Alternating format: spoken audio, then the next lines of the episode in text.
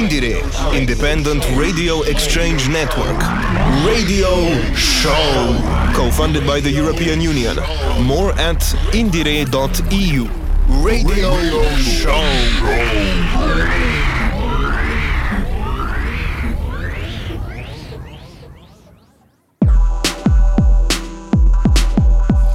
Welcome to the 53rd edition of INDIERE 2.0.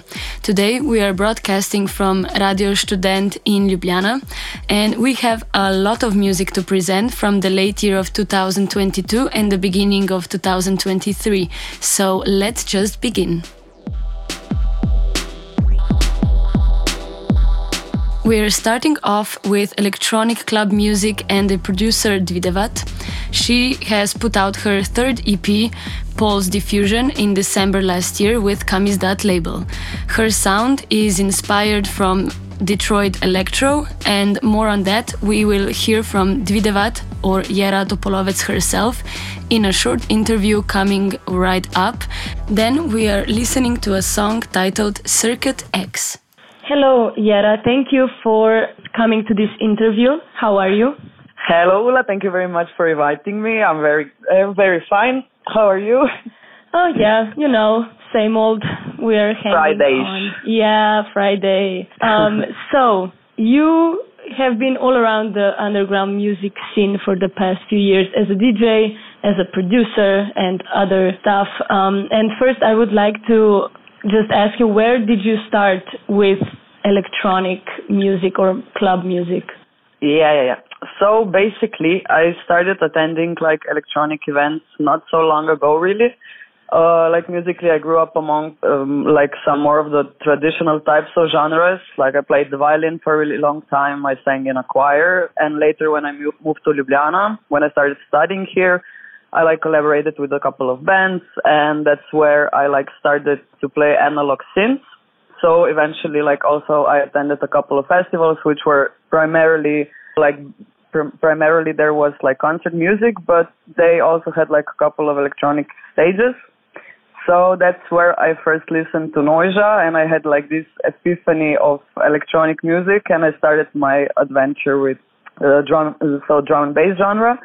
And that's, uh, I like also attended more of the clubbing events in Ljubljana from that point on. And that's where I also met like a lot of new people who I've later become close friends with. They they're like attend. I mean, they're actively doing some yeah promotional work work in Ljubljana. They're promoters, also artists from our local local scene, and that's when they like basically introduced me to techno, techno music. So um, first it it was like really weird. I mean, it was like the opposite of everything that I've experienced with music till that point Mm-hmm. And I have to say it was some, somehow like of a boring genre for me. Just I think it, because it was too repetitive and I didn't have like trained ears to listen to that, to that type of music. And yeah, just because I was like in this new, new, uh, surroundings, I started like digging a lot of music and that's when I stepped onto electro with like artists from the early productions of, I don't know, Jensen Interceptor, AUX 88, Drexciya and so on. And this was it for me. Like that's when I found the groove that I've always listened to from like my early days on in hip hop and R and B and stuff like that. So it had like this broken groove.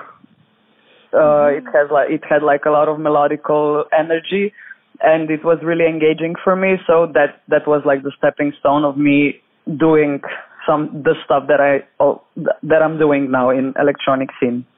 Mm-hmm. And I would say that there is not that much electro going on in like yeah in the underground. How do you maybe see um, how the electro? I mean, electro and um, techno might also be a bit um, fluid in like some events. Mm-hmm. Um, but yeah, how do you see the electro scene or artists here?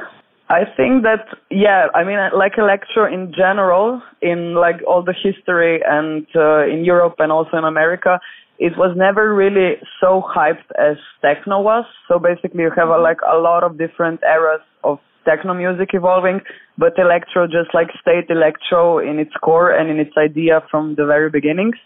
And I think like now, uh, yeah, we don't have a lot of electro artists in Slovenia, but we have like I think that every artist, the especially those who like combine a lot of genres in their sets, they are also uh, fond of electro and they know how to incorporate it in their sets. So yeah, mm. I mean, you have like a lot of techno producers and a lot of techno, techno DJs who also like uh, appreciate electro and listen to the genre in a way that you know it suits them. But yeah, it's still like a micro scene which I think is becoming more and more more popular, but not as in techno scene. You know mm. what I mean? Yeah. So everyone yeah. basically likes it, but no one likes it as much that they are going just to be like producing electro and um, DJing electro, you know?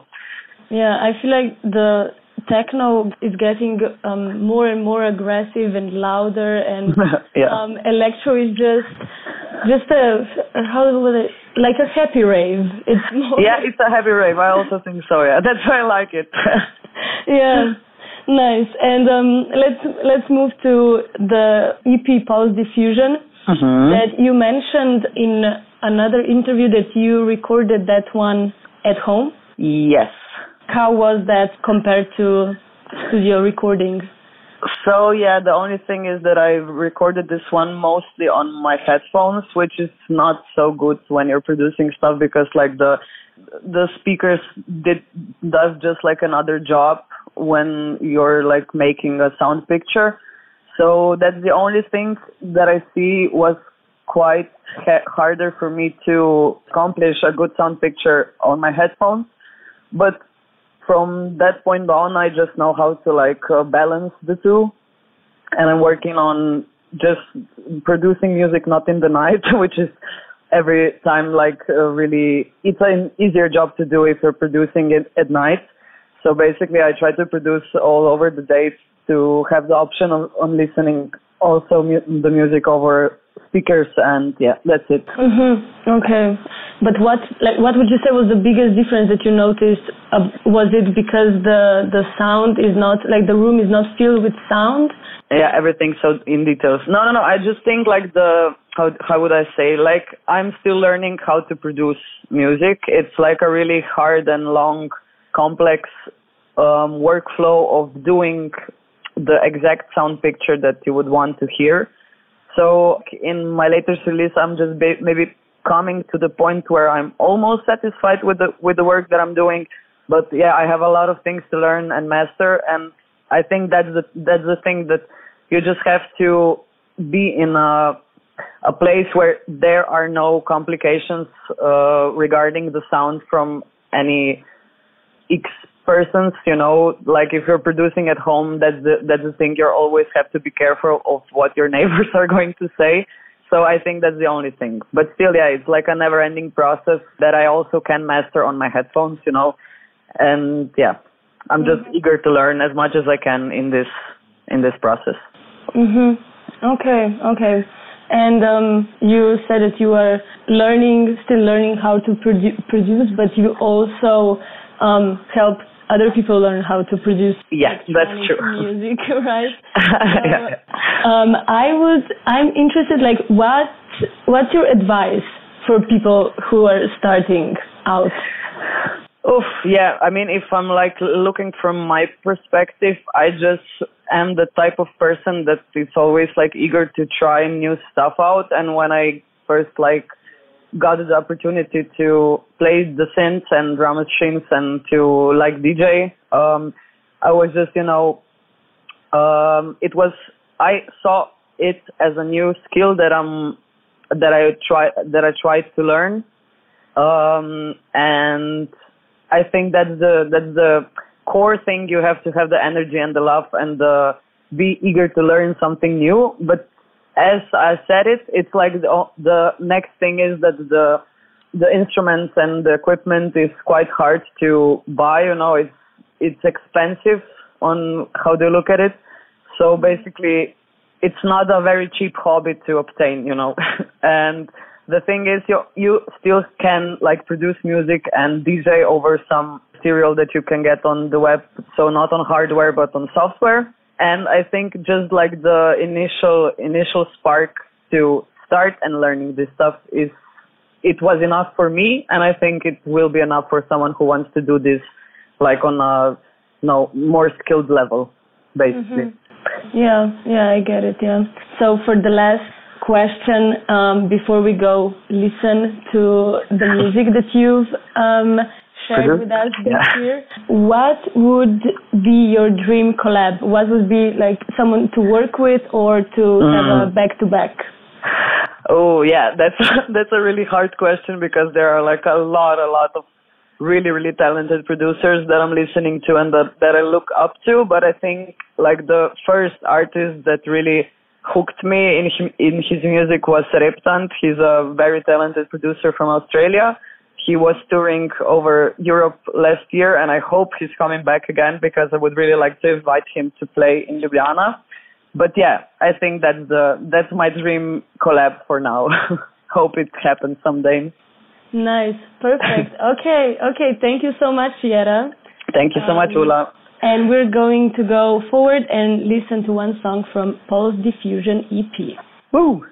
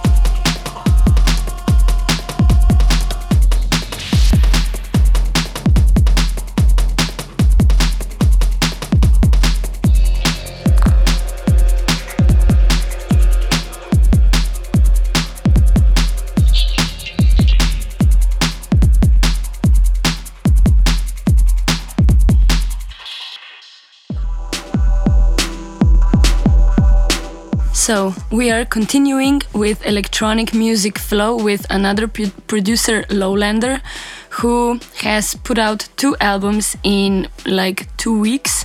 One with Spanish label Italo Moderni, and the other one with Slovenian digital label Honest Work Recordings. He is loyal to analog production, and we're gonna listen to some sticky techno beats and his song Streets of My Town from the release with Italo Moderni.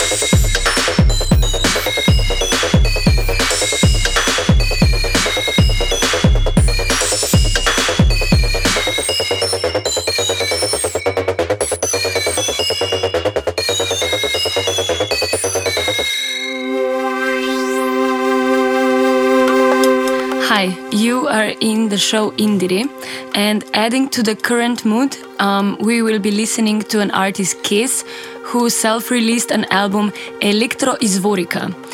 It is not uncommon that contemporary artists are mixing electronic music with folk music, and Kezz is doing just that, adding her own interpretation on the folklore and its actualization. We're gonna hear the song Moj Borje.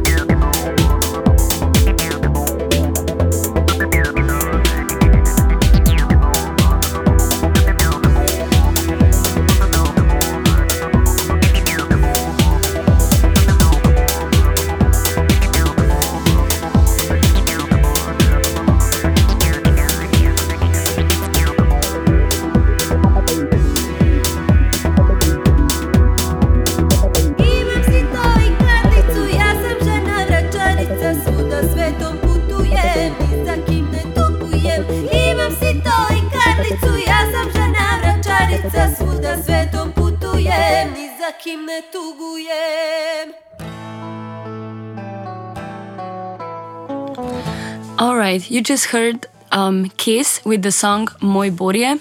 Next, we have three different musicians coming together from different genres, creating a band Samoč and their latest EP Nesting. We have a lot of soft guitars in the intros of the song, then some psychedelia, experimental, and folk genre fusions with storytelling vocals. So, let's just go ahead and listen to a taste of the album Nesting with the last song on the piece titled Butterfly.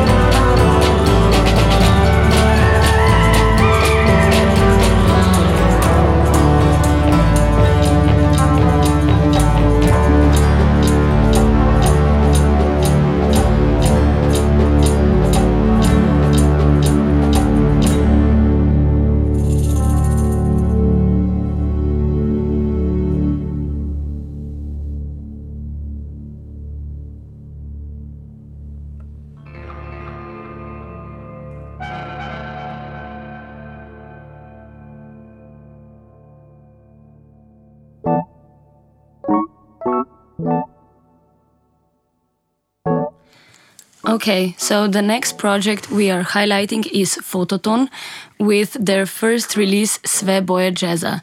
In English, that means all colors of jazz, and it's an experimental project connecting musicians from Slovenia and Croatia that explores the relationship between image and sound. All of their music is accompanied by illustrations made by Filipa Valincic. Apart from producing experimental improvisational jazz, they also want to do workshops for kids who would listen to their music and draw to it. That would make the mental connection between image and sound stronger while bringing jazz closer to the youngsters. So let's yeah, go ahead and listen to one composition titled Noč dan, translated to Night Day.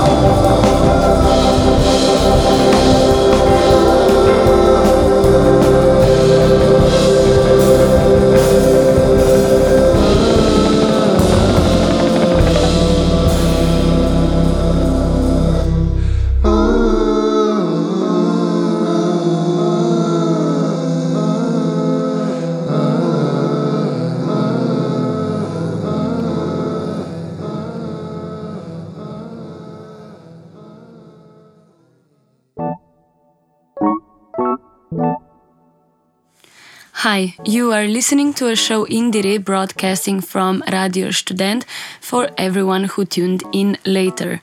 We are presenting the loudest band in the local area, the Canyon Observer. They are a metal band with extra loud and complex compositions, and on the latest album Figura, released by Kappa Records, they are also incorporating strings and wind instruments, making a unique sound that spreads out from metal to noise and jazz. We are going to listen to a long composition titled Koja or Skin.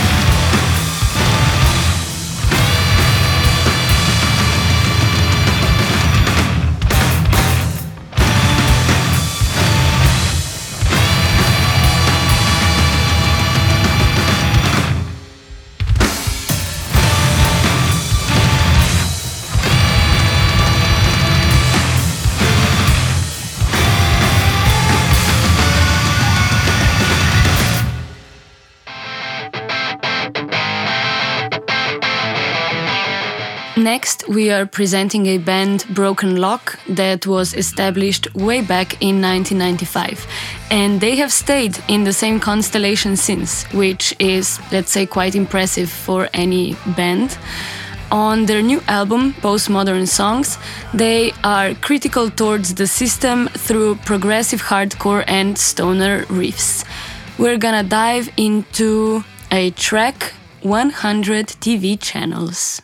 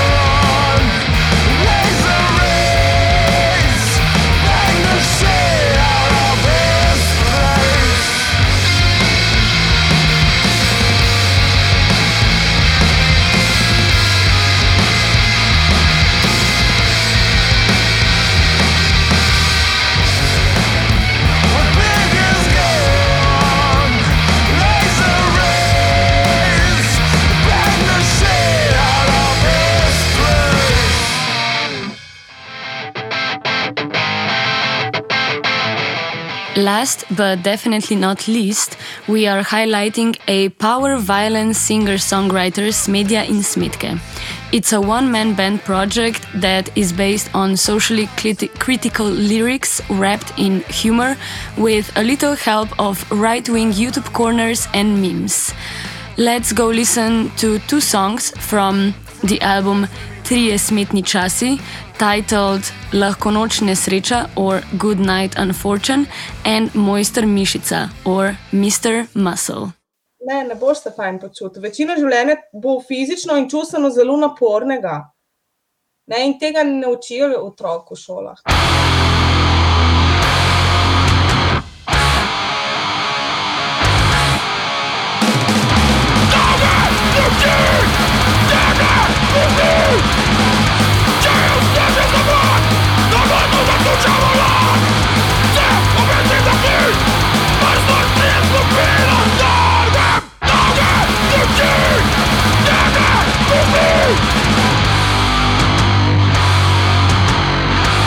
This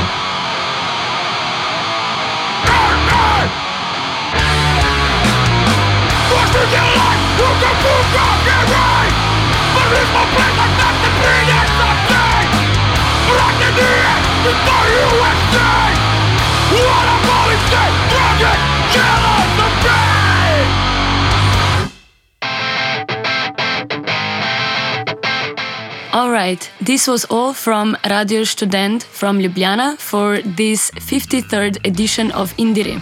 I, Ula Kranz-Kušlan, was the host and Tolio was taking care of technical production. We are sending greetings to fellow radios and until next time, have a good one.